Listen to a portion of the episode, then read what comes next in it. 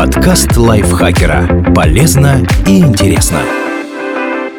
Всем привет! Вы слушаете подкаст лайфхакера. Короткие лекции о продуктивности, мотивации, отношениях, здоровье. В общем, обо всем, что делает вашу жизнь легче и проще. Меня зовут Дарья Бакина. Сегодня я расскажу вам о 10 механизмах психологической защиты, о которых полезно знать.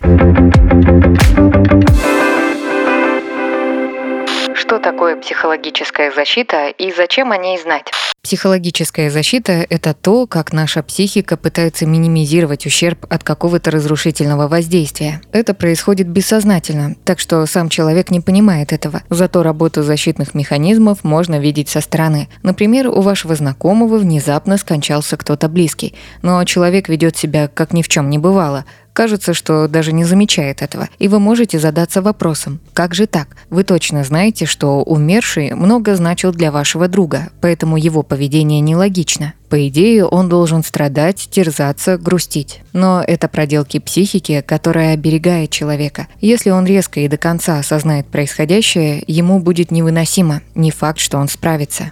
А благодаря такому восприятию ситуации он хотя бы временно как будто в домике. Эти механизмы могут нам помогать прямо сейчас, но мешать в долгосрочной перспективе. Например, если мы отказываемся видеть проблему, это не дает нам ее решить. А еще непонимание психологической защиты заставляет нас неправильно интерпретировать поведение окружающих. Поэтому лучше знать о ее видах, чтобы быть готовым. В этом выпуске мы разберем в основном негативные последствия защитных механизмов, потому что с позитивными все понятно. Психика как может оберегает себя, и при положительном исходе у нее получается. Какие механизмы психологической защиты наиболее распространены?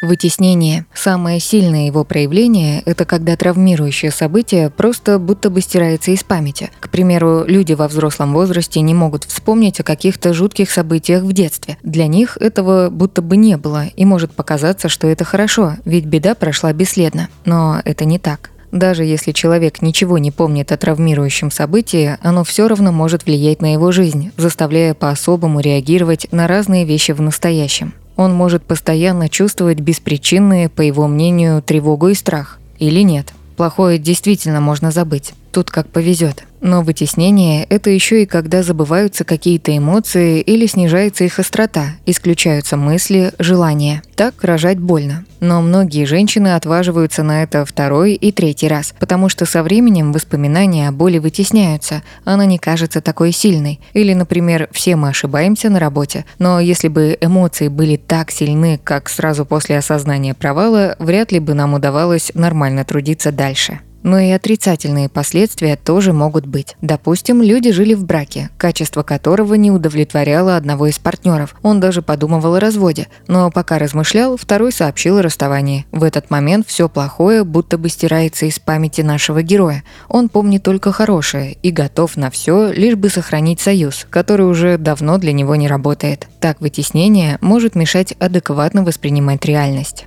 Отрицание. Это отказ воспринимать и присваивать неприятную информацию, и также признавать связанные с ней чувства, желания и потребности. Звучит похоже на вытеснение, но только с той разницей, что при отрицании человек сначала получает информацию, а затем отказывается от нее она не стирается у него из памяти. Например, часто после сообщения о смерти близкого люди говорят «нет, этого не может быть», но некоторые продолжают отрицать происходящее продолжительное время. Постоянно ожидают, что человек может вернуться, отказываются расставаться с его вещами, ведь они могут ему понадобиться. Уверяют знакомых, что это ошибка, и в гробу был кто-то другой. Или так бывает, когда человек узнает об онкологии. Чем дольше он находится в отрицании, тем дольше откладывает лечение. Проекция – это перенос собственных чувств, желаний, мыслей на какой-то объект извне. Человеку может казаться, что это не он виноват в своем поступке, не он так хотел сделать, у него не было другого выхода. Потому что признавать, что ты мог сделать иной выбор, но решиться на это может быть больно. Например, мужчина напился в баре и изменил. Причем у него было все нормально в семье. Но когда он утром просыпается, у него есть выбор. Взять на себя ответственность и признать свой поступок или внезапно решить, что на самом деле жена плохая, и из-за нее их брак давно разрушен. Замещение – это перенос собственных чувств и потребностей на кого-то другого, более безопасного. Самый частый пример – замещение объекта агрессии – Например, человек ехал домой, и его остановил сотрудник ДПС. По мнению нашего героя, без причины. С полицейским он ругаться не решился, но злость никуда не делась. Поэтому дома он наорал на детей, то есть злость слил, но на тех, кто не может ответить. Рационализация. Она подразумевает, что человек ищет объяснение своим действиям, чтобы избежать неприятных эмоций. Вот простой пример. Мужчина пытается подкатить к девушке, но она ему отказывает. Он тут же обзывает ее страшной и шлюхой. Это нелогично. Будь она шлюхой, она бы не отказала, а некрасивой он бы не заинтересовался. Но такое объяснение помогает поверить, что это с девушкой что-то не так, а не с мужчиной. То есть доводы при рационализации не обязательно будут логичными и обоснованными, Важно, что они есть и что они позволяют не сталкиваться с болью от ситуации.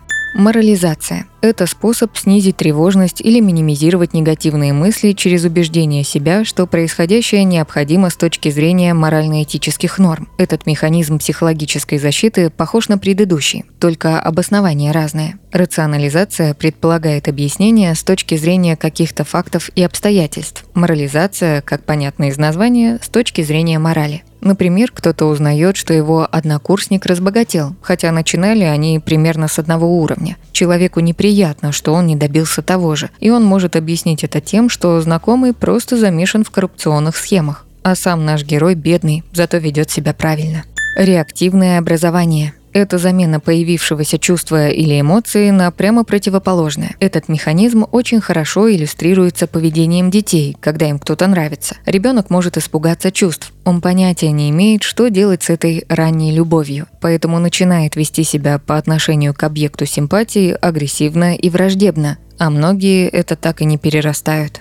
Регрессия – это возврат к детским моделям поведения после травмирующей ситуации. Опять же, самый яркий пример можно наблюдать в детстве, когда в семье рождается второй ребенок. В этом случае первенец, который уже вполне самостоятельный, может начать вести себя как младенец, требовать соску, лезть в коляску, играть в погремушки, потому что это якобы должно создать такую ситуацию, чтобы ему уделяли столько же внимания, сколько и малышу. Взрослый может в сложной ситуации начать капризничать или обидеться, хотя такое поведение поведение не самое конструктивное, но он не справляется с эмоциями настолько, чтобы поступить иначе. Еще вариант, когда человек, столкнувшись с трудностями, начинает демонстрировать подростковое поведение – бунтовать, рисковать, вести себя неосмотрительно.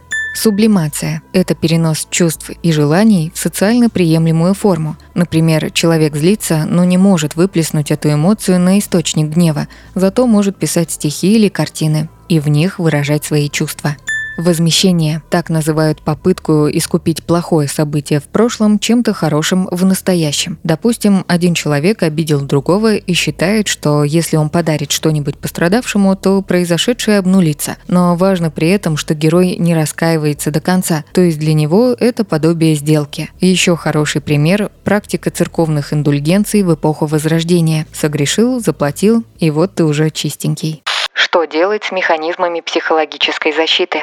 Если они не доставляют вам никаких проблем, то ничего. Можно сколько угодно рассуждать, что защита мешает расти, правильно оценивать ситуацию и выражать эмоции. Но если вам хорошо, вы счастливы и не чувствуете никакого дискомфорта, возможно, стоит оставить все как есть. Не всем нужно выпускать наружу своих демонов и сражаться с ними. И даже становиться лучшей версией себя требуется не всем. Некоторым достаточно быть как есть, и сложно их в этом упрекнуть. Тем не менее, защитные механизмы действительно могут быть препятствием на пути к более счастливой жизни и в долгосрочной перспективе приносить больше вреда, чем пользы, потому что они также заставляют наступать на одни и те же грабли. Так что, если вы чувствуете, что что-то идет не так, свои привычные реакции можно исследовать. К сожалению, сделать это самостоятельно очень трудно. Защитные механизмы формируются рано и активируются бессознательно. Не то, чтобы кто-то говорит себе «сейчас я немного регрессирую, а потом продолжу жить дальше». Это просто происходит, а потому отследить, что именно задействует ваша психика, сложно. Для этого лучше обратиться к психотерапевту.